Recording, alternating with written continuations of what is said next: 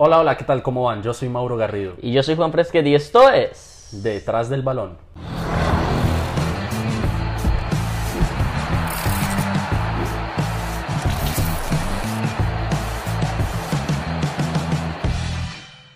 Juan, nuevamente, qué rico estar otra vez los dos.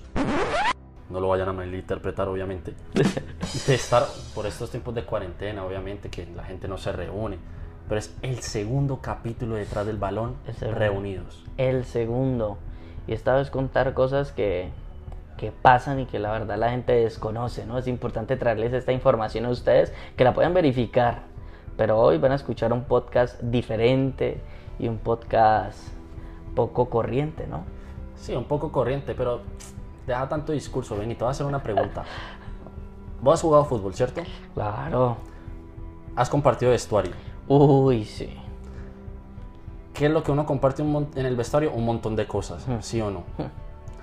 ¿Qué es lo más loco que te, te- que te ha tocado vivir en un vestuario, por ejemplo? Pues mira, yo compartí vestuario en México. Lo primero era todos nos duchábamos casi que juntos, ¿no? Eso fue mi primera experiencia diferente. Uy, si se, si se caía el jabón. Diferente, por eso te digo.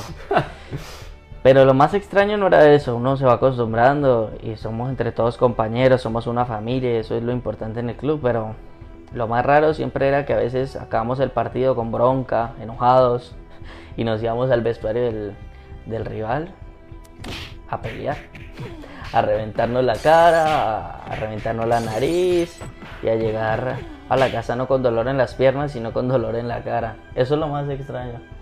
Dios, pero, o sea, peleaban porque, porque les dio un arrebato y, y vamos a pelear. por un arrebato. Mira que, pues, no todos los mexicanos, ¿no? Claro que no, pero muchos tienen, pues, esa sangre de... de- Y ellos son sangre caliente, ¿no? Exacto. Entonces, pues era distinto, ¿no? Yo fui una vez y fue la única vez que fui. Pegan durísimo. No te recomiendo pelear nunca con un mexicano. Son excelentes personas, pero también tienen la mano dura. Pero ¿sabes qué? Yo creo que eh, de esa anécdota que me estás contando no es ni un cuarto de lo que pasa en los Ah, no. de los equipos profesionales. Mira, te voy a traer eh, una anécdota y quiero que todos lo escuchen muy bien. En River, conoce el equipo, ¿no? Claro. ¿Cómo no? Por allá en los años 80, cuando lo dirigía el Bambino Veira, para hacer una mención histórica, venía de ser campeón de América en el 86, ya había ganado el América de Cali, era un super equipo, era el mejor de América, que incluso fue a disputar el Mundial de Clubes y lo ganó. Y eh, cuando se va el Bambino Veira, entra Carlos Grigol. En esa transición vino un excombatiente militar al vestuario de River. O sea, uno lo escucha y uno no lo cree. Vendiendo armas, revólveres, granadas, eh, escopetas, del calibre que quieras. Del calibre que quieras. Y bueno, los jugadores de River, ni cortos ni perezosos, empezaron a comprar armas. Entonces ya el vestuario no estaba lleno de medias y de camisetas, sino de fusiles. bueno, eso no es nada. Fueron a recibir al, al nuevo técnico, a Carlos Grigol.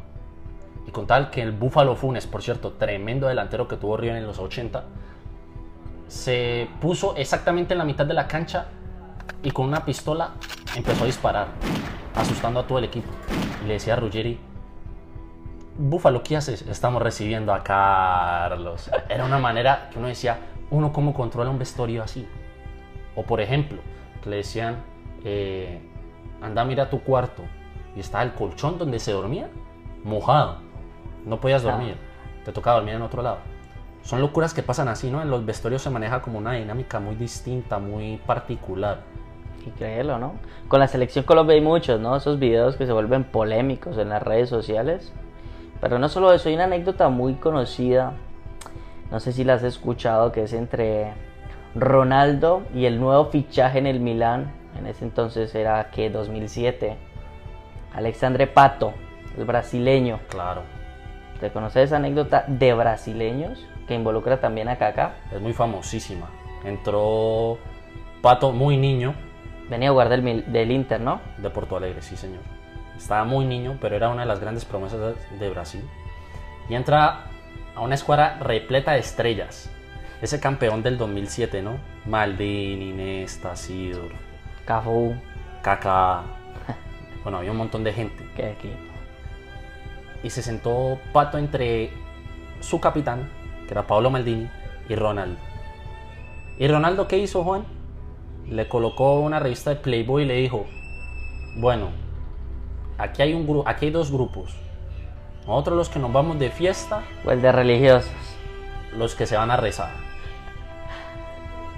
¿Qué escogió Pato? Ah, Se fue con Ronaldo.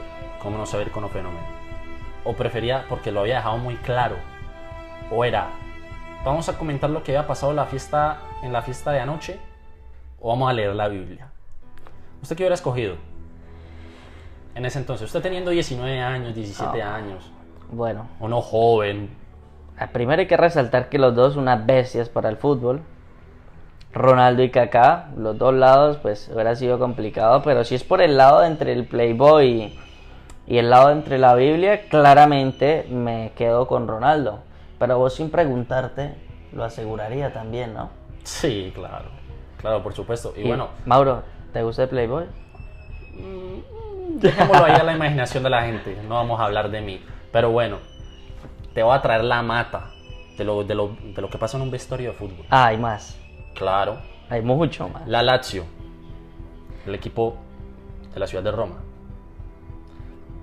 ¿Qué jugadores históricos ha tenido? Nesta, Salas, Verón, sí o no. Uh, Pero de los años 2000 no vamos a hablar. Venía de ser eh, campeón del Scudetto del año 74 uf, y, sí, imagínate, hace muchísimo tiempo. Y tenía que ver, eh, va un poco como por la línea de lo que pasaba en River. Lo que pasa es que los italianos en ese tiempo eran mucho más agresivos y mucho más sangre caliente. Eh, ese equipo estaba dividido claramente en dos grupos. Y la Lazio venía de ser, eh, ha sido siempre un equipo considerado con afines fascistas, ideologías políticas muy ortodoxas, eh, muy criticables y un poco despiadadas en ese entonces, ¿no? La cuestión es que eh, empezaron también a comprar armas. Pero la cuestión, eh, como en River, es que eh, en las concentraciones el arma era como el, qué sé yo, el, el detalle, como la prenda, por así decirlo, insignia del futbolista. Si no, o sea, si no que no llevas la tu pistola- lleve, eh, es un imbécil, decían.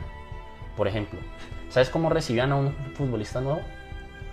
Por ejemplo, lo cogían, se metían al cuarto y el nuevo estaba leyendo el periódico y le metían un tiro entre las piernas. A ver si este es de la Lazio, en verdad, decían.